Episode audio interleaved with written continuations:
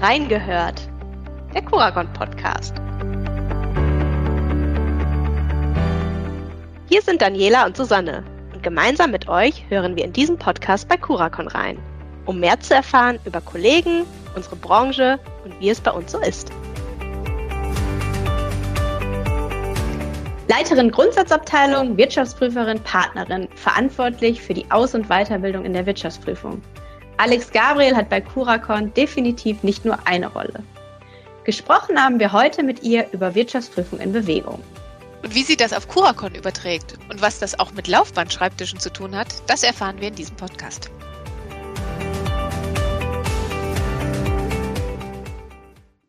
Ja, hallo Alex. Wir begrüßen dich ganz herzlich hier in unserer Podcast-Runde und sind total gespannt auf das Gespräch heute mit dir. Ja, hallo zusammen. Ich freue mich, dass ich hier sein darf. Wir würden gern zum Einstieg äh, mit einem ganz typischen Vorurteil erstmal aufräumen, äh, beziehungsweise das einmal aufgreifen. Ähm, wir wollen ja heute mit dir über das Thema Wirtschaftsprüfung sprechen. Wohin entwickelt sich Wirtschaftsprüfung?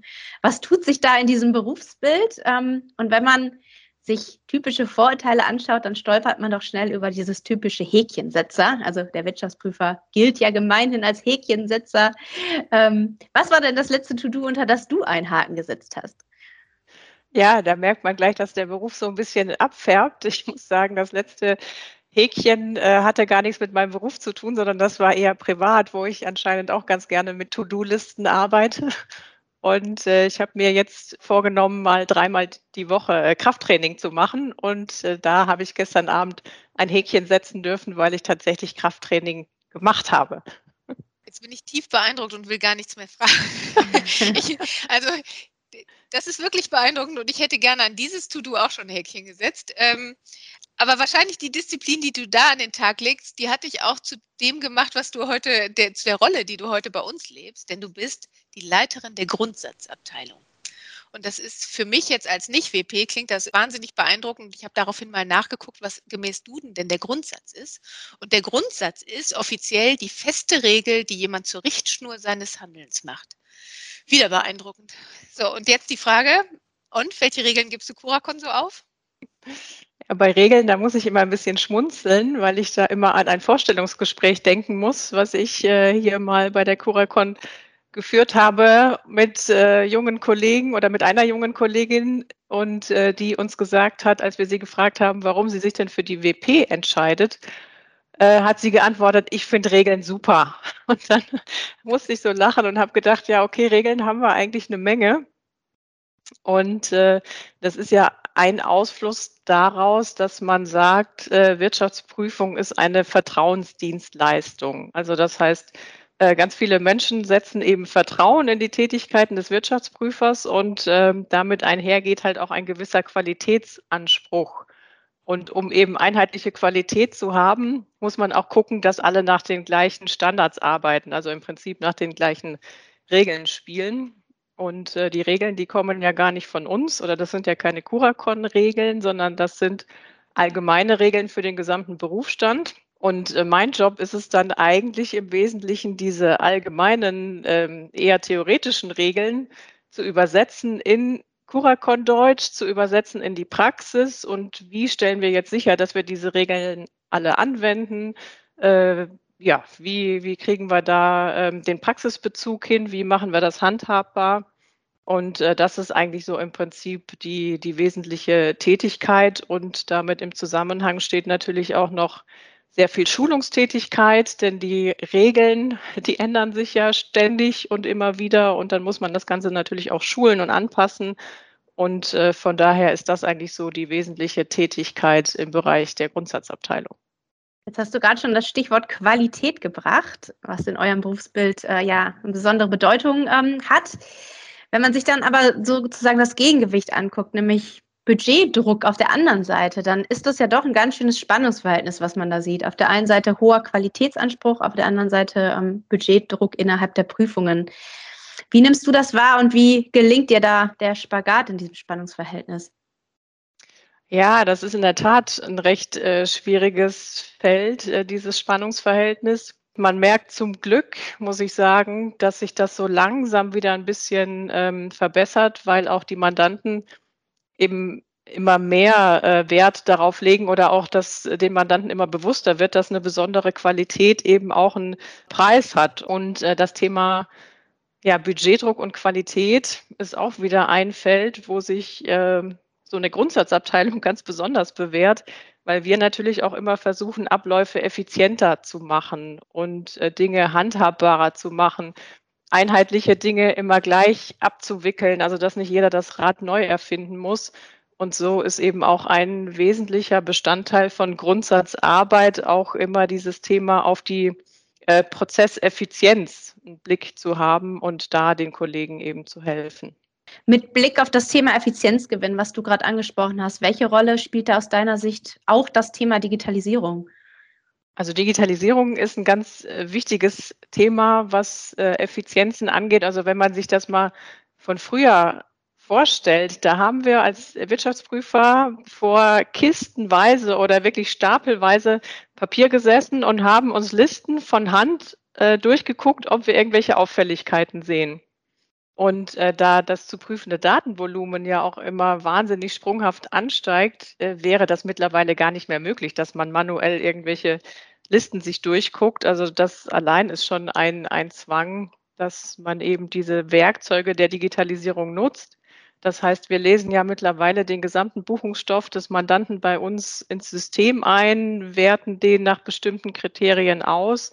Und äh, anders könnte man an so eine Prüfung heutzutage gar nicht mehr drangehen. Also das heißt, Digitalisierung ist einfach das Thema, wo wir in den letzten Jahren ganz, ganz viel entwickelt haben und wo sich auch in den nächsten Jahren noch ganz äh, viel tun wird. Und da sind wir wieder beim Anfang beim Thema Häkchen setzen, dass das auf jeden Fall Geschichte ist äh, mit dem Thema Digitalisierung. Genau, ja, ja. Als Leiterin Grundsatzabteilung, aber auch durch deine Tätigkeit im IDW bist du ja ganz nah dran am WP geschehen. Und wie man jetzt schon raushört, kannst du da auch eine ganze Menge Insiderwissen ähm, teilen. Wohin entwickelt sich denn aus deiner Sicht das Berufsbild? Also auch das ist ein ganz äh, dynamisches Thema. Ich durfte neulich mal einen Vortrag halten bei der Verabschiedung eines Kollegen. Da ging es um die Wirtschaftsprüfung der letzten 40 Jahre. Und äh, als ich mich dann auf das Thema vorbereitet habe, ähm, fand ich das ganz spannend, das mal so im Zeitraffer zu sehen, was denn die letzten 40 Jahre gebracht haben.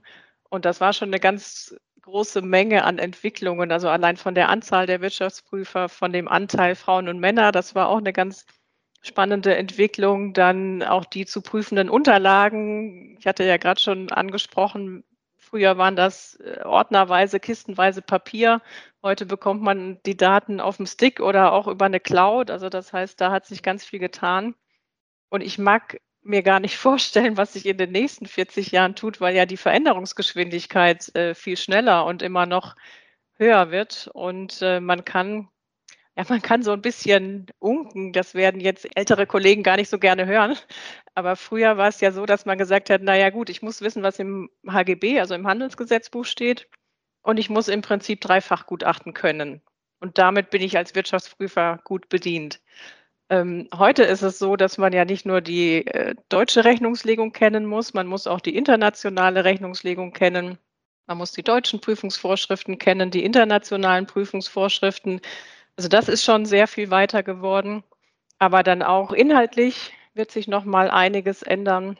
Das heißt, natürlich prüfen wir nach wie vor den Jahresabschluss.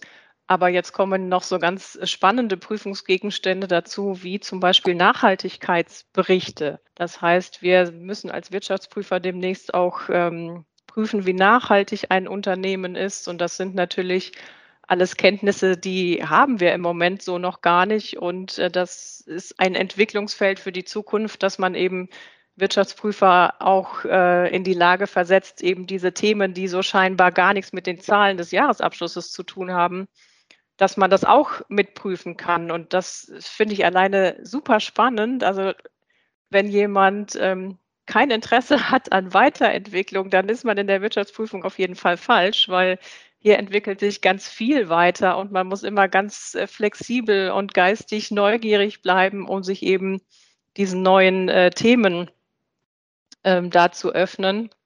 Und äh, das ist einfach eine unheimlich spannende Zeit, was da alles noch so auf uns zukommt. Gibt es denn in all der Veränderungen, in all der Bewegung auch was, was bleibt? Also irgendwas, was man vor 20 Jahren schon genauso machen musste wie heute?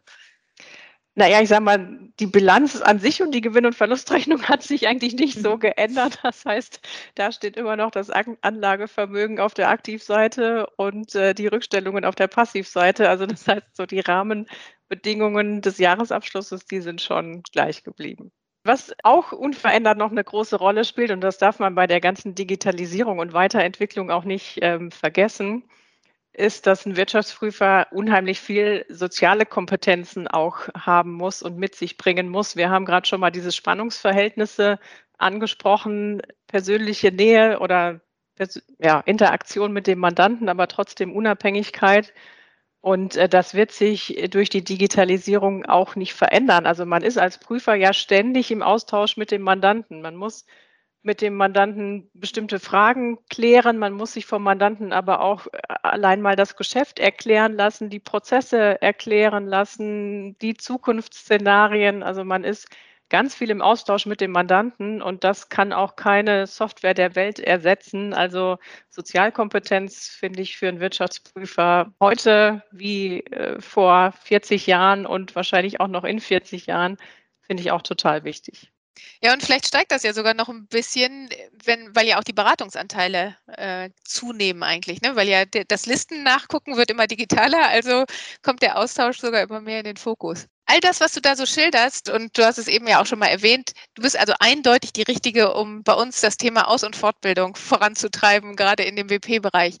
Ähm, da hat sich ja auch viel getan. Was, was hat sich so verändert und welche Themen müssen wir im Blick haben? Wohin entwickelt sich das?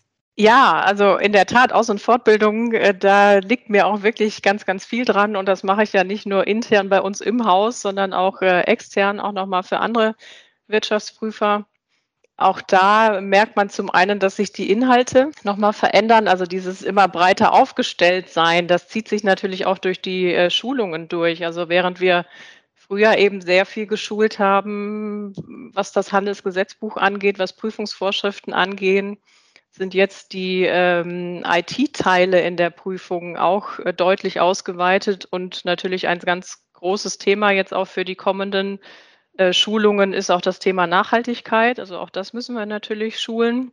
Das ist äh, so inhaltlich, was sich geändert hat und auch noch ändern wird. Aber auch äh, die ganze Art der Vermittlung, das äh, hat sich schon auch grundlegend geändert. Ich weiß, als ich ähm, bei Curacon angefangen habe, durfte ich auf der ersten Schulung quasi erstmal teilnehmen und mir das Ganze mal angucken. Und da war das halt wirklich so ungefähr 40 Stunden Folienschlacht, eine Folie nach der anderen und der Referent hat referiert und die Teilnehmer saßen wahrscheinlich ziemlich ermattet in ihren Stühlen. Und diese ganze Didaktik oder die Art der Vermittlung, das hat sich schon ganz deutlich ähm, geändert. Also wir haben wir bei Curacon jetzt seit einiger Zeit den sogenannten Blended Learning Ansatz. Das heißt, wir versuchen Methoden äh, ganz stark zu mischen, einen Teil auch in die Selbstverantwortung zu legen, ähm, das abwechslungsreich zu gestalten, dass bestimmte Dinge nachgelesen werden, dass es Web-based Trainings gibt, ähm, dass in den Präsenzseminaren, die natürlich auch immer noch äh, stattfinden und die uns auch ganz wichtig sind, dass man dann da eher Anwendungsfälle, Praxisbeispiele macht, wo man sich in den Gruppen austauscht und gemeinsam überlegt, äh, wie man diese Fälle lösen würde. Auch ähm, dann, äh, klar, natürlich gibt es Wissenssicherung und Wiederholungen und das Ganze wird aber immer äh, spielerischer oder so ein bisschen, ne, Stichwort Gamification, versuchen wir da auch äh, reinzubringen. Und da ist es auch ganz ähm, witzig. Meine Schwester ist Grundschullehrerin und da kriege ich immer den einen oder anderen Tipp, was man da didaktisch noch ganz gut einbauen kann. Und man mag das gar nicht glauben, aber auch im Bereich der Erwachsenenbildung freut man sich oder freut sich der ein oder andere mal über ein Spielchen zwischendurch und das lockert das Ganze so ein bisschen auf. Wer kommt denn bei uns eigentlich in die Gunst der Aus- und äh, Weiterbildung? Wirklich jeder Mitarbeiter von Curacon, jede Mitarbeiterin ähm, kommt in die Gunst äh, dieser Schulungen. Wir haben das äh, natürlich sehr strukturiert für unsere Berufseinsteiger geregelt. Also da sind die ersten drei Jahre ähm, schon sehr fest vorgeplant, was Schulungen angeht. Aber auch für die Quereinsteiger, die zu uns kommen, haben wir mittlerweile schon recht ähm, ausgefeilte Programme, wie wir gerade Quereinsteiger auch äh, auf die Branchen unserer Mandanten einstellen. Und äh, darüber hinaus haben wir ja noch unser internes Aus- und Fortbildungsprogramm, wo wir im Jahr so um die 60 Schulungsangebote drin haben. Und aus diesem Schulungsangebot kann sich eben jeder Mitarbeiter so seine, ja, sein Strauß an Schulungen für das kommende ähm, Jahr zusammenstellen und kann da auch äh, natürlich wählen zwischen fachlichen Schulungen. Klar, die müssen wir machen und die machen wir ja auch gerne. Die bieten wir natürlich auch äh, vollumfänglich an. Aber auch die persönlichkeitsbezogenen Themen sind uns ja total wichtig, Führungsthemen. Also das heißt, insofern haben wir ähm, Aus- und Fortbildungsprogramme über alle Bereiche, über alle Hierarchiestufen. Da wird jeder fündig. Ja, du hast es gerade schon angesprochen. Alleine die Tatsache, dass wir in der Branche Gesundheits- und Sozialwirtschaft unterwegs sind, bedingt ja, dass wir da das Wissen aktuell halten müssen. Da passiert ja auch eine ganze Menge. Ähm, und es ist einfach kein klassischer Prüfungsfall. Wie siehst du das? Was unterscheidet denn Prüfung in der Gesundheits- und Sozialwirtschaft von Industrie oder ähnlichen Sektoren? Ähm, ja, also die Prüf reine Prüfungstätigkeit an sich, ähm, also das heißt, wie wickle ich eine Prüfung ab, ähm, das unterscheidet sich gar nicht so von den, sage ich jetzt mal, klassischen Industriebereichen. Ich komme ja selbst auch aus dem Big Four-Bereich, wo ich noch nichts mit äh, Gesundheits- und Sozialwesen zu tun hatte. Und ähm, ich habe mich am Anfang auch gefragt, hm, will ich das überhaupt? Will ich nur noch eine Branche prüfen oder ist das vielleicht ein bisschen langweilig? Und kann dann oder habe das recht schnell gemerkt, dass das überhaupt ähm, gar nicht langweilig ist, weil wir ja innerhalb dieses Spektrums Gesundheits- und Sozialwesen äh, wirklich alles haben, was es gibt. Also sei es äh, große Krankenhauskonzerne oder Komplexträgerkonzerne, wo wir wirklich mit großen Prüfungsteams auch über mehrere Niederlassungen hinweg tätig sind, ähm, bis hin zur kleinen Zweitagesprüfung, die Sozialstation an der Ecke äh, aber dann auch den privaten Bereich. Wir haben die äh, Kommunen. Also das heißt, wir haben schon wirklich vielfältige Prüfungsgegenstände. Also dass, äh, dass da überhaupt nicht ähm, langweilig wird. Und ähm, was ich besonders auffällig fand, so am Anfang in meiner ersten Curacon-Zeit, war, dass die Mandanten eben von dem, was sie tun, auch so total überzeugt sind. Also die haben auch so eine intrinsische Motivation. Die finden das wirklich gut, was sie machen und bringen, die bringen das auch so rüber und ähm, das, ja, das Verhältnis zum Prüfer oder wie man eben auch dann begrüßt wird, wertgeschätzt wird, das äh, ist mir schon besonders positiv aufgefallen und das wirklich am Ende der Prüfung oder nach einer gut gelaufenen Aufsichtsratssitzung nochmal wirklich nachgefasst ähm, wird, nochmal eine E-Mail geschrieben wird, nochmal telefoniert wird und sich bedankt wird, ähm, dass es so gut geklappt hat. Das äh, kannte ich jetzt vorher nicht so unbedingt und das ähm, finde ich unheimlich schön. Und was mir auch noch positiv aufgefallen ist, ich finde, dass man in dem Bereich, wo wir jetzt ähm, tätig sind oder ja, im Prinzip erst in der zweiten Reihe erstmal natürlich unsere Mandanten. Das ist auch so eine Branche, da lernt man wirklich was fürs Leben. Also um, das sind ja wirklich gesellschaftlich äh, ganz wichtige Themen, die unsere Mandanten da abdecken, hat man ja auch jetzt in Corona-Zeiten wieder gemerkt. Und ähm, ich finde das unheimlich wichtig, was die Mandanten machen, auch wie die sich Gedanken machen über die Zukunft. Wie kann es denn weitergehen? Und so finde ich, das bereichert einen äh, persönlich auch total. Und nicht umsonst sagen wir, und da stehe ich auch absolut hinter diesem Spruch, wir sind als Curacon auch echt stolz auf das, was unsere Mandanten tun und äh, haben ja so durch diese Prüfungstätigkeit und durch den direkten Kontakt beim Mandanten kriegen wir ja vielleicht auch so eine ganz kleine Scheibe davon ab, dass wir wirklich auch stolz darauf sind, in dem Bereich arbeiten zu dürfen. Finde ich richtig gut. Ich finde die Ausführungen, die du gerade geschildert hast, auch nochmal wichtig, weil wir häufig in Bewerbungsverfahren ja auch damit konfrontiert werden, dass Einsteigerinnen oder auch gerade Quereinsteigerinnen aus Online-Bereichen die Angst haben, inhaltlich auch was zu verpassen. Ähm, und deswegen finde ich es gut, dass du gerade nochmal auf die Vielfalt dieser Branche, auf die, auf die vielseitigen Projekte, auf die, auf die verschiedenen Größenordnungen auch auf Mandantenseite eingegangen bist. Trotzdem würde ich dir gerne noch eine, eine Empfehlung abbringen, wenn ich darf. Mhm. Ähm, du sagst ja gerade selber, du hast äh, nach dem Studium erstmal einen Weg, deinen Weg in einer Big Four gefunden. Ähm, jetzt hast du gerade viel mit Einsteiger, Einsteigerinnen bei Curacon zu tun, die nach dem Studium sich für unser mittelständisches Unternehmen entscheiden. Es gibt ja nicht den einen richtigen Weg, aber hast du vielleicht trotzdem eine Empfehlung, groß versus klein? Welche Richtung sollte ich einschlagen, wenn ich jetzt gerade kurz vor Studiumsabschluss stehe und nicht weiß, wie soll ich mich entscheiden? Mhm. Also ich finde es ganz schwer, da eine Empfehlung, eine allgemeingültige Empfehlung auszusprechen, weil es ist halt schon sehr eine Typfrage.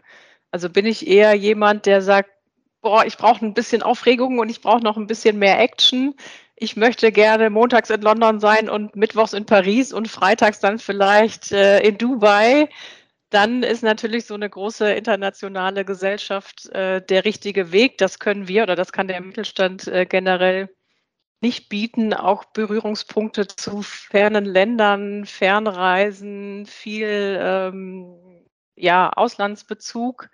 Wenn, wenn das jemand richtig cool findet, äh, dann ist wahrscheinlich der Mittelstand eher nicht ähm, das Richtige.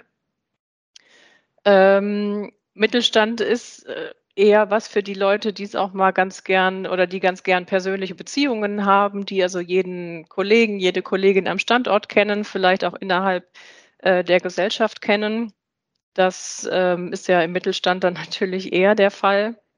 Was ich auf jeden Fall wichtig finde oder wo man als äh, Berufseinsteiger viel Wert drauf legen sollte, das sind meiner Meinung nach zwei Aspekte.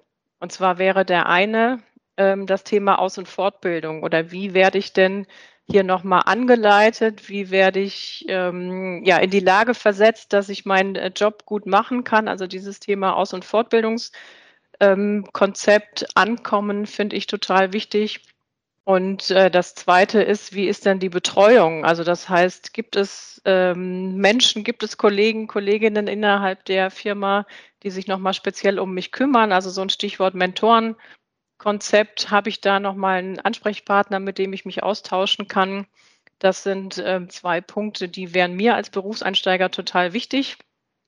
Und äh, da haben wir bei Curacon ja dann eben auch die entsprechenden Konzepte, weil wir eben auch äh, der Meinung sind, dass die beiden Aspekte mal mindestens ganz, ganz wichtig sind, sodass wir uns da auch mit allem, was wir haben und was wir äh, Neueinsteigern bieten, eben auch gut darauf eingestellt haben. Das betrachtet ja gerade das Thema Größe, also Mittelstand versus richtig große äh, Konzerneinheit.